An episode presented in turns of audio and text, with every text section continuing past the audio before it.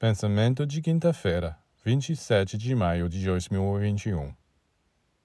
A audição e a visão deixam o homem livre, enquanto o olfato, o paladar e o tato o escravizam, pois o forçam a se aproximar de objetos e seres.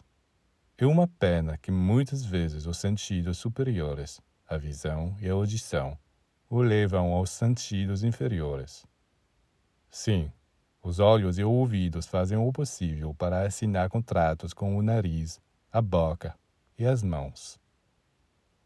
Um homem se surpreende com a beleza de uma mulher, com o som de sua voz.